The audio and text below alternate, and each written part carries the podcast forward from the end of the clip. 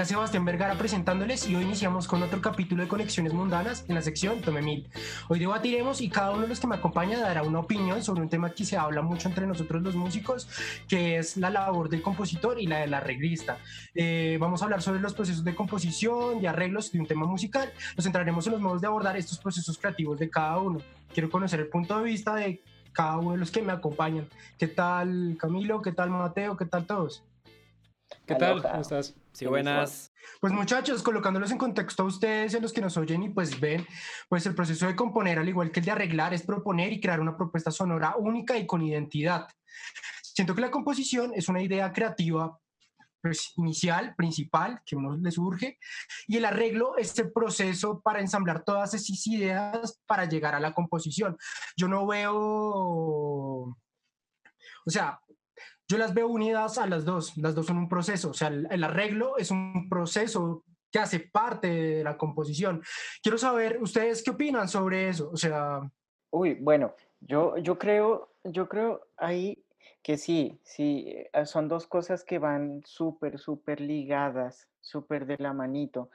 Eh, creo que en principio, bueno, en, mi experiencia trato como de componer eh, vainas como, como un tema, eh, tengo una melodía o una armonía y más que, más que eso, de pronto una melodía eh, y, empiezo, y empiezo a armar, a construir como una especie de Lego, como tal vez como un rompecabezas o tal vez como, eh, como un juego de Tetris, como que voy colocando las fichitas encima y todo este cuento. Sin embargo, en principio lo que hago es tener como un esqueleto melódico. Bueno, en mi caso, no sé, no sé qué pueden, qué pueden decir ustedes. Todos son, ustedes son arreglistas.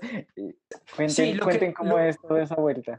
Lo que yo quiero llegar, o sea, en mi pensamiento, es que para llegar a una composición, o sea, la composición es una idea, es un sketch, uno tiene una idea, ¿sí?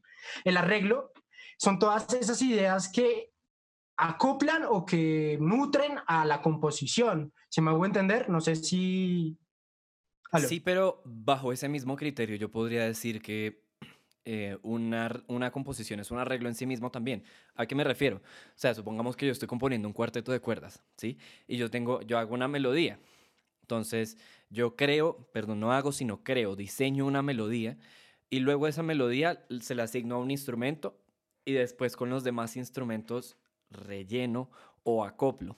Eso quiere decir, querría decir, y esta pregunta se las voto porque yo también tengo esa duda, querría decir que yo estoy haciendo un arreglo y una composición o estoy haciendo de plano una composición porque estoy partiendo de una idea que no existe, que yo la estoy inventando también.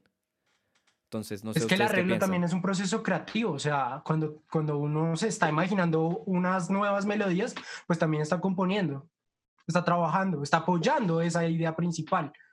No sé pues qué opina Juan Camilo. Uy, perdón, José. Yo me meto un poquito, qué pena. Yo, digamos, lo veo desde, desde otro punto de vista. Porque, digamos, para mí el arreglo es coger un tema y verlo desde otro punto de vista. Mirarlo desde otra posición. Y una composición es empezar a plantear una cosa que si bien uno puede tener referentes, es cómo unir esos referentes o cómo unir esas ideas y enmarcarlas en un proceso y en un resultado. Entonces, digamos, para mí el arreglo, la, la diferencia entre el arreglo y la composición se basa en eso. El arreglo es ver un tema desde una perspectiva diferente, casi que a veces se le da una vuelta de 180 grados o pues como se quiera ver. Y la composición es empezar a ver un punto fijo, pero en el cual muchas cosas y muchos factores van a empezar a como relacionarse y afectar la idea principal. Yo creería que, que, que de pronto la composición eh, puede llegar a ser como la, la idea primigenia de, de, de, la vaina, o sea, en sí, eh, simplemente el, el, esqueleto o la idea tal vez más escueta de, del tema, de la vaina, ¿no? No sé. ¿Sabes que la vaina va en serio cuando dices primigenia? Juan Camilo. Bueno, hay una situación larga, densa con todo esto, porque para empezar, todos dicen que son dos caras de la misma moneda. Y es verdad, pero no es verdad. Porque hay que pensarlo en todos los aspectos de lo que se habla de una composición y de un arreglo. Un compositor puede crear una melodía, pero una melodía puede ser parte de un arreglo. Entonces tú estás haciendo las dos cosas. No importa. Pero el asunto es no ver, o sea, la, gracia no es ver en qué, se, en qué se asemejan, sino en qué se diferencian. Y la verdadera diferencia, la que yo veo, es que el compositor genera un lenguaje genera un lenguaje de ceros, genera un lenguaje que él mismo crea a partir de ciertas ideas que uno generalmente no le pone cuidado. Eso es lo que le enseñan a uno cuando uno escucha esos ruidos todos raros, que dicen como, pero ¿por qué está haciendo esto? Y el man le explica a uno 30 mil cosas que uno jamás va a entender, pero que él entiende. Él está creando un lenguaje, está generando una forma idiomática de poder componer una canción. Al momento de tener un lenguaje preparado, ya se puede empezar a crear un arreglo que es a partir de un lenguaje. Entonces ahí estamos hablando ya de un arreglo a partir de una composición. Ahora, hay otra cosa que también hay que tener muy en cuenta, y es que en un arreglo no necesariamente tiene que hacer una vuelta de 180 grados. Puede ser el mismo hecho de que tú te sientas, haces una melodía y agregas más cosas que no tenías pensado ponerlas, pero que sabes que las necesitas, que hace parte de toda la sonoridad que tú quieres crear, pero no hace parte literalmente de un lenguaje nuevo que estás haciendo. Estás aplicando el lenguaje a otros instrumentos y a otras melodías extras que van a apoyar la melodía principal. Eso quiere decir que estás haciendo un arreglo. Entonces ahí tenemos unas diferencias un poquito más marcadas con lo que viene siendo la composición, que es un lenguaje, y el arreglo, que es la aplicación del lenguaje en nuevas formas de verlo con diferentes instrumentos, diferentes melodías y diferentes perspectivas. Pero pille Camilo que, por ejemplo, no sé, para lenguajes populares, no sé, por ejemplo, la bachata o el reggaetón, pues también se aplica la composición y no están aplicando nuevos lenguajes. Claro, hay una cosa interesante con eso, precisamente, porque nosotros estamos hablando de una música, de la música popular, pero somos conscientes también que si nosotros le preguntamos a alguien, o sea, es fácil decir que toda la música ya se inventó. O sea, en teoría no estás creando, no estás componiendo, estás simplemente arreglando lo que ya existe. Entonces, bajo ese principio, no, nadie compondría. Entonces, por eso yo digo, hay, que ver uno, hay que ver ciertos limitantes con algunas cosas. En el caso de lo que tú me dices, con componer durante, eh, hacer procesos de composición bajo un género, pues sí, es un arreglo composición, pero no es la composición como, como, por decir, como dijo Mateo, una composición primigenia sino una composición por componer, una composición en la que aplicas un lenguaje que ya conoces, haces algo nuevo, pues en lo que a ti te respecta como nuevo, y haces un arreglo con respecto a eso. Por eso es que es tan difícil diferenciarlo uno con lo otro, porque todo es un gris de muchos tonos. Yo quisiera meter la cucharada ahí porque también están hablando de lenguaje como un... O sea, siento que la definición del lenguaje de todos está variando mucho. Sí me hago entender, o sea, porque para mí un lenguaje es un conjunto de reglas o de normativas o más bien de principios que se establecen alrededor de una práctica musical. Es decir, por ejemplo, cosas como que, eh, no sé, Chopin se toca en el piano. Eso es, forma parte del lenguaje de Chopin, porque Chopin pidió que se tocara en el piano.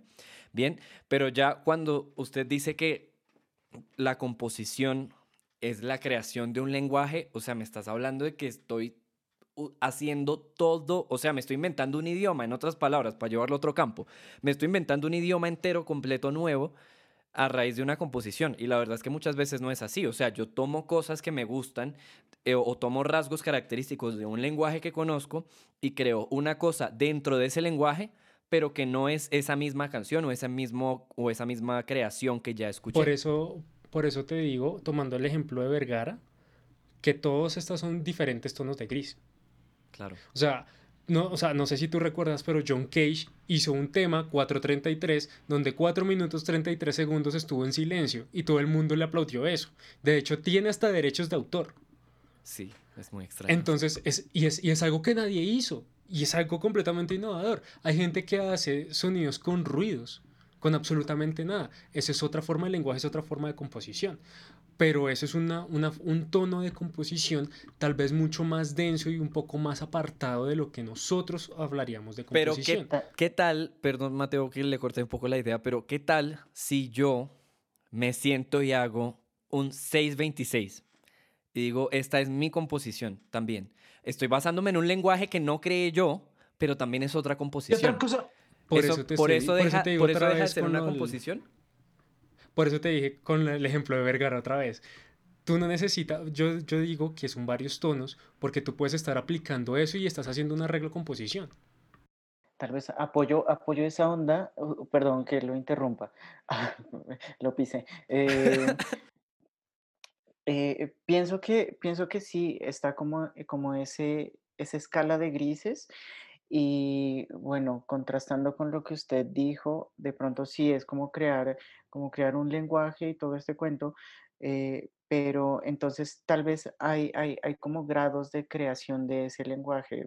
Por ejemplo, lo de John Cage con 433, creo que es un nivel de creación y lo de una persona con un reggaetón es otro nivel de creación y pues igual son creación, composición, ¿no? Sí, totalmente de acuerdo. Es que el asunto de todo esto, o el problema que yo veo que todos nosotros hemos tenido y que es como algo que nadie ha podido llegar a entender bien, es que nosotros intentamos centrarnos mucho en qué hace un compositor y qué hace un arreglista. Pero lo que yo quiero hacer entender, y creo que no lo logré porque pues eh, José no me entendió bien, fue que nosotros cuando componemos que hacemos una hacemos un lenguaje, pero no necesariamente tenemos que basarnos de los, del cero absoluto para crear el lenguaje. Pues digamos ya también, pues tomando un poco esas ideas, digamos que también está en el proceso creativo el uno mismo, uno como músico, uno en la labor de sentarse y hacerlo, uno cómo lo piensa y cómo hace que lo, lo que uno tiene, o sea, la sonoridad de uno, digamos en los arreglos, se adapte ya digamos al lenguaje del género que necesite o del tipo de música que necesite. Y pues en la composición sería más como cómo adaptar mi propio lenguaje, porque pues nosotros como músicos cada cual tiene su propio lenguaje y su propia sonoridad, pues lo ideal es que cada uno tenga su propio sonido, aunque a veces tiende a pasar que sí y no, pero la idea es en la composición es cómo hacer de que yo suene a eso, o sea, de que mis temas suenen a lo que yo soy. Por, pues es un poco muy filosófico y muy... yo creo que a, ese, conglomerado, a ese conglomerado de influencias. Y de hecho, pues, por ejemplo, si ustedes, si ustedes se dieron cuenta, en, en, en el episodio de La Parla, eh, justamente hablamos de eso, ¿no? No es por hacerles spam ni, ni, decirles que vayan a ver el episodio de La Parla porque está una chingada. Aunque sí. Eh, pero, pero, por ejemplo, hablamos con gente y queremos saber de las influencias, porque todos tenemos influencias y todos de una u otra manera estamos como permeados por muchas sonoridades, por muchas cosas. Y no sé, yo creo que a partir de eso sale, salen las composiciones, a partir de, eso logramos nuestro lenguaje. Yo no sé si hay una cosa, qué pena, es que tengo aquí un, dicho muy bueno, y es que la personalidad del ser humano se crea a partir de la construcción cultural y social que tiene en su alrededor. Exacto. La, por la cara de José. Denle Sí, sí, sí, sí, apoyando la idea. De hecho, se está ganando los mil Juan Camilo. Sí, con todo. De hecho, apoyando, la idea de Juan Camilo, eh, no solamente las ideas musicales, o sea, la influencia musical es, es un aporte para un compositor, sino también, por ejemplo, la, la literatura, otras artes o hasta inclusive la, política, eh, la oratoria, influye mucho también en, las nuevas formas de creación musical. Y ahí, perdón, sí. Dale, dale, dale, no, ya. Entonces, ahí, ahí es donde yo quiero meter la, la cucharada un poco y es decir, yo creo que nos estamos centrando mucho en la definición de composición sin alejarnos lo suficiente como para ver el panorama más grande porque al fin y al cabo estamos hablando de lenguajes y estamos hablando de que no, que esto es em, agarrar las cosas de las que yo conozco y después ponerlas todas juntas y hacer algo a partir de eso.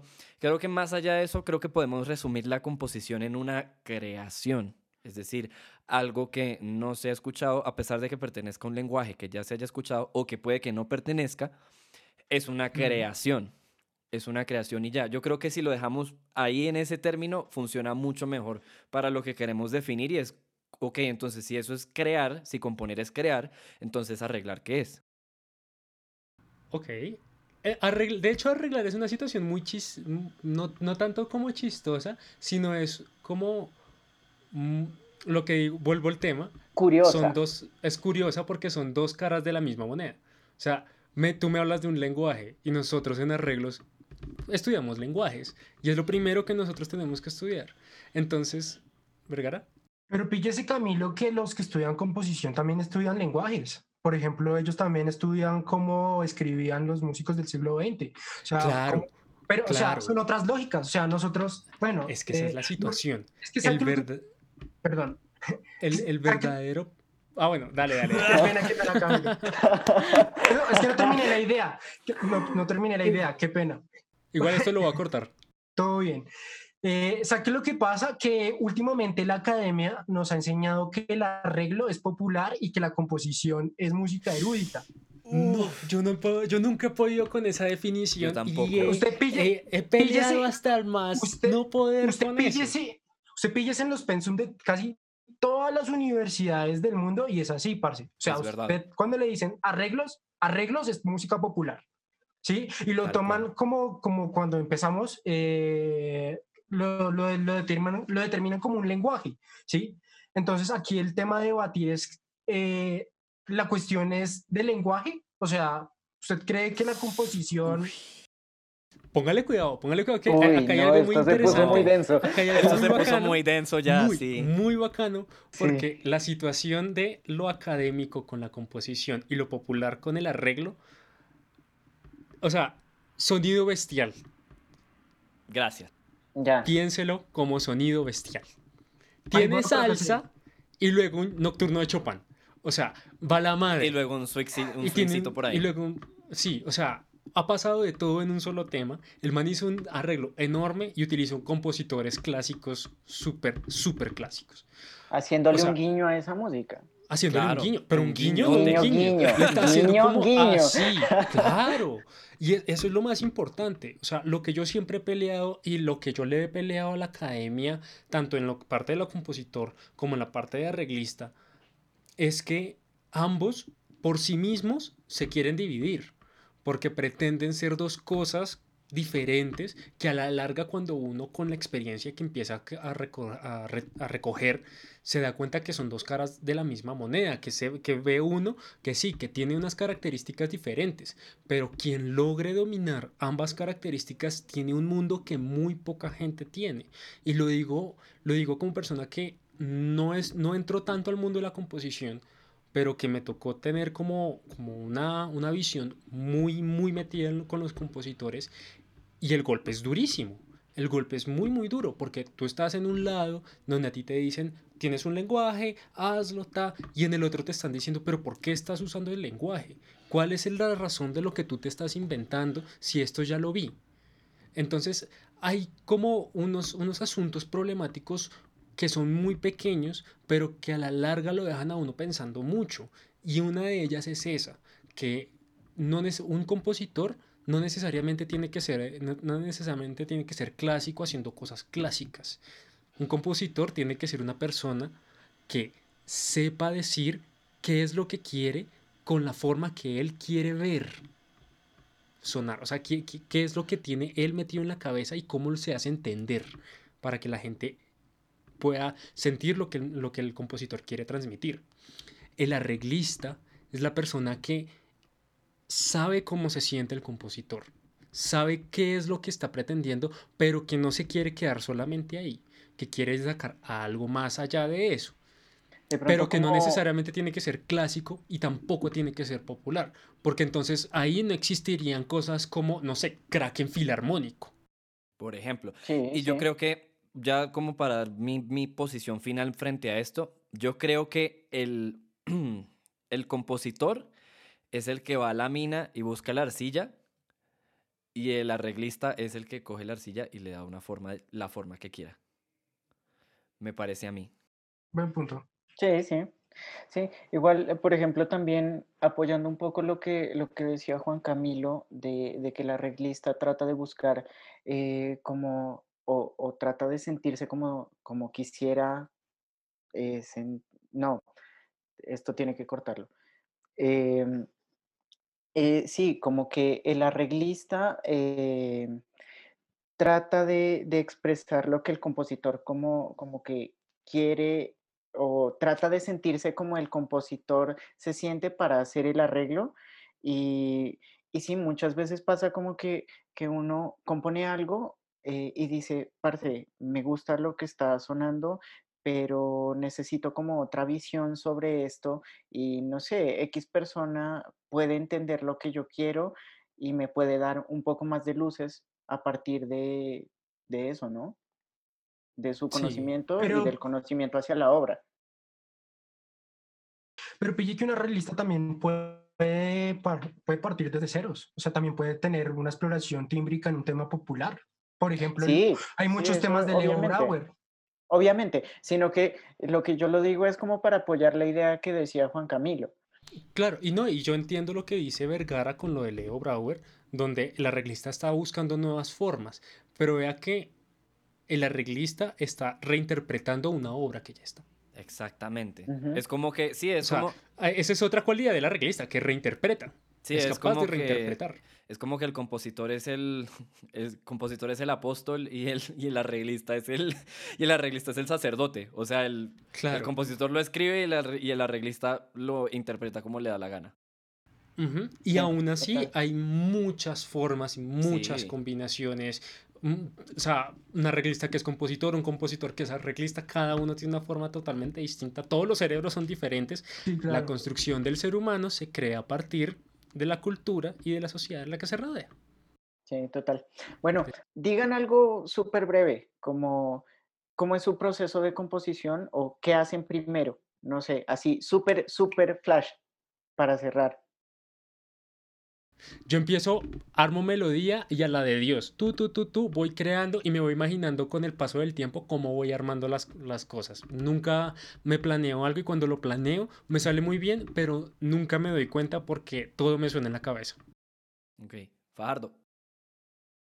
Yo lo primero que hago es meter, o sea, pienso en la estructura rítmica que va a tener y cómo se va a desarrollar y después sí meto la, la melodía que pueda funcionar. Vergara. Yo, a mí me gusta mucho analizar referentes. Eh, sí, yo soy muy pensamiento de arreglista.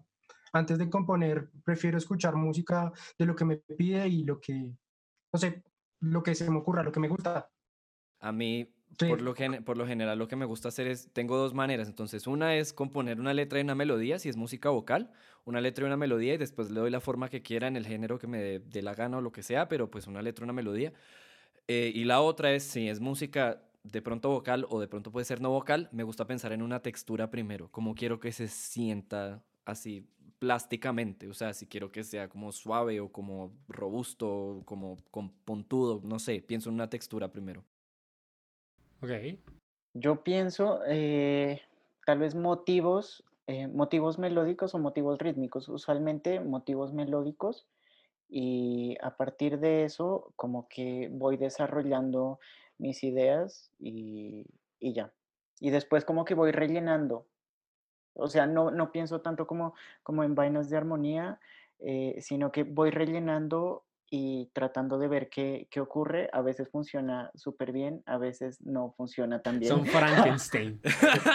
El- Piensa el sketch y luego el relleno. Sí. Sí, sí. Uy, el Listo. relleno. El relleno es lo más Entonces, rico del sándwich. muchachos, entonces, muchachos, para cerrar, ¿quién para ustedes eh, se gana los mil? Quiero conocer, José. ¿Qué piensa José Ramírez? Eh, yo creo que los mil hoy se los va a ganar el señor Juan Camilo Guzmán, muy merecidos. Muy José merecidos. Fajardo.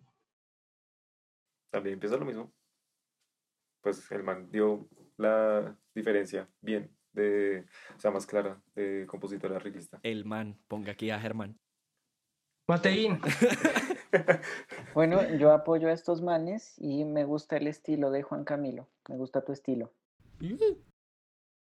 Listo. Y Juan Camilo, ¿usted qué opina? Yo le doy los... Yo... A Vergara. Yo, yo, yo, yo, yo Ah, no no, a sé. José Ramírez. A José Ramírez porque Ay, en algunos lindo. puntos dio como, o sea, como que logró cerrar muchas de las cosas que yo estaba diciendo, entonces sí, yo le doy los mira a José. Listo muchachos, entonces me toca cerrar y pues yo también defino que fue Juan Camilo Guzmán. Me parece que el man propuso y nos dio pues el tate quieto, o sea, nos supo decir y definir sobre el trabajo y las condiciones de un compositor y de un arreglista. Nos supo contestar, mm, nos supo decir bien sobre su labor también, o sea, cómo él compone y cómo arregla. Me gustó mucho su forma de trabajo, Camilo. Y bueno, muchachos, eh, Camilo. Bueno, pues nada, muchísimas gracias por el día de hoy. Muchas gracias a todos ustedes por haber participado en este hermosísimo y bello podcast. Eh, antes de irnos, por favor, no olviden suscribirse, dar like, comentar y para la próxima semana, ¿qué tenemos? Para la próxima semana en el episodio de Milando Música con José Fajardo. José, ¿qué tenemos la otra semana? La, la, otra semana tenemos la continuación que nos queda pendiente del, del álbum de Bad Bunny, de Yo hago lo que me da la gana. Y quiero tocar un tema sobre también música popular ahora que está saliendo, o bueno, que salió también el año pasado, sobre un artista, aunque no sé si alcancemos por tiempo, eh, de Billie Eilish. Quisiera hablar sobre el, álbum que sacó ella. Se prendió esta vaina, damas y caballeros. Pues yo ya me emocioné, ya me, ya, me dieron ganas de este el otro podcast, a ver cómo nos va. Muchachos, muchísimas gracias, de verdad, gracias por todo y nos vemos la próxima semana aquí en Conexiones Mundanas. Sayonara. Nos vemos. Paz.